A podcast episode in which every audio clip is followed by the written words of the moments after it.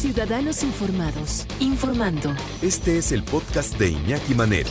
88.9 Noticias. Información que sirve. Tráfico y clima cada 15 minutos. Para muchas familias, las mascotas son igual de importantes. La mascota, normalmente el perro, es otro miembro de la familia.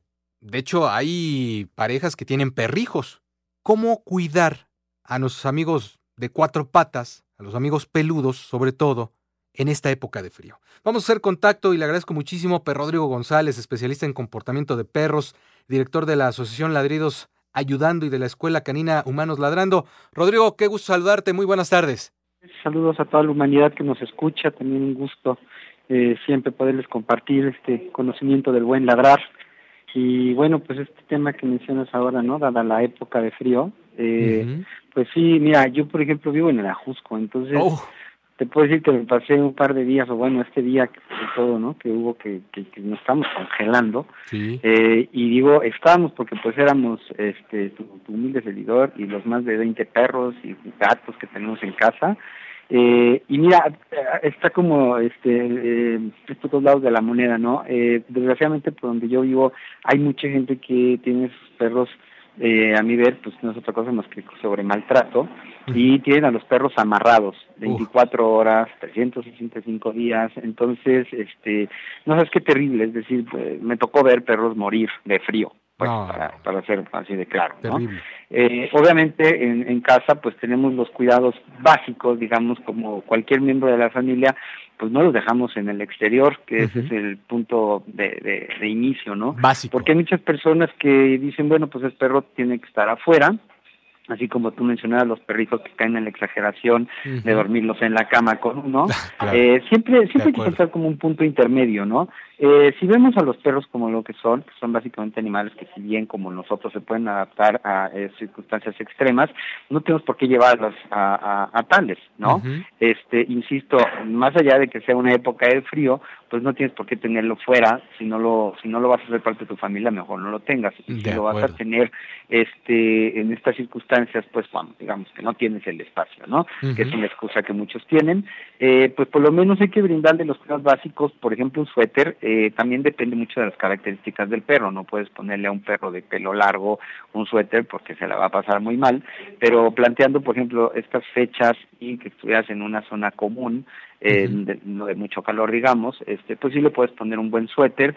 Ayuda sin duda a hacer ejercicio. Eh, fíjate que lo, lo planteo hasta conmigo mismo, porque yo he sentido con estos fríos, este, un frío que no había sentido en los pies, ¿no?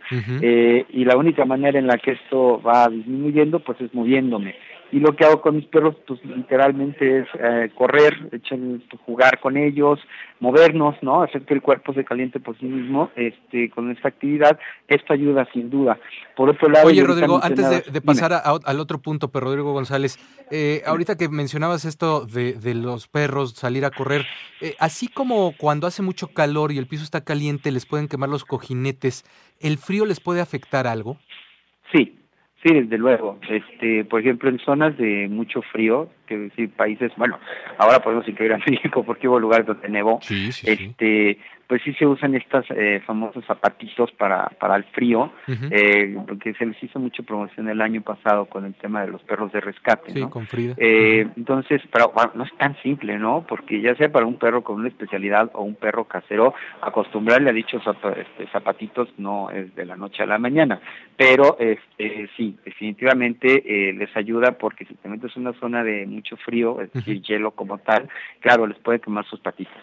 Entonces, eh, pues literalmente como uno, ¿no? O sea, hoy en día ya hay una cantidad de cosas que podemos comprarles a nuestros perros para, por ejemplo, para el frío, y me refiero a los suéteres, este, hay también eh, impermeables para la lluvia, y estas botitas que se empezaron a poner desde el año pasado de moda son funcionales, pero insisto, habría que eh, se las poner poco a poco para que el perro las acepte con gusto, ¿no?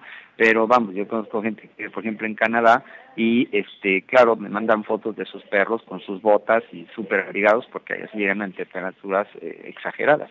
Entonces, claro, este, sería viable ponerle estas botitas y el perro se las conoce, ¿no? Ahora, si ni siquiera es viable salir, pues bueno, la cuestión es que los tienes que tener en tu casa en una zona adecuada, quiero decir, dependiendo de cómo estás acostumbrado a vivir con él, pero en una sola una, una zona este calientita, ¿no? Una cobija, y vamos al asunto de la alimentación, ¿verdad, Rodrigo? Sí, Raúl, te mencionaba que, mira, eh, partiendo de que si vemos a los animales en estado salvaje, eh, sobre todo, bueno, por ejemplo, animales cercanos al perro, como es el lobo, pero podemos pensar también en osos, este, en, en el Ártico eh, normalmente lo que se alimentan pues son de peces y eso es algo que podríamos usar como un extra dentro de la alimentación que les damos, pues comprar charales, por ejemplo, que son muy económicos y es una aportación muy grande de proteína.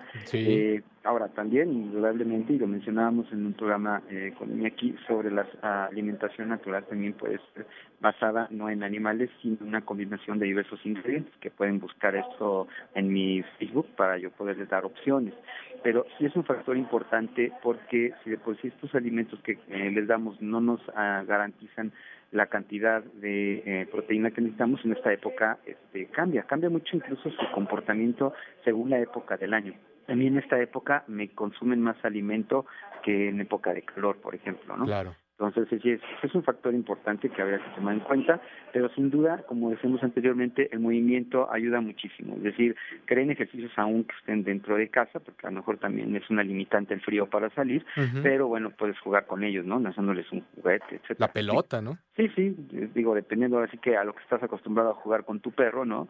Este, pero aún en un espacio pequeño este, se pueden crear actividades de búsqueda de algún objeto que le escondas, mm. pero sí es importante el movimiento. Ahora, también hay un muy importante que es la edad del perro. No es lo mismo un perro de la tercera edad que uno muy joven, ¿no? Este, y estos de la tercera edad, pues no les puedes dar tanta actividad, entonces tienes que apoyarlos, por ejemplo, con eh, mayor protección física, es decir, el suéter, eh, y lo que mencionábamos hace rato, ¿no? Un área donde puedan estar calientitos, cerca, pues a lo mejor cerca de cama, una habitación en donde haya pues también movimiento, la temperatura sea apta para que tu perro te acompañe. Yo sé que es un tema, ¿no? Porque hay gente que no quiere al perro dentro de casa. Dime. Hay que tener muchos cuidados en esta época, pero Rodrigo, se nos termina el tiempo, pero rápidamente, ¿dónde te encontramos?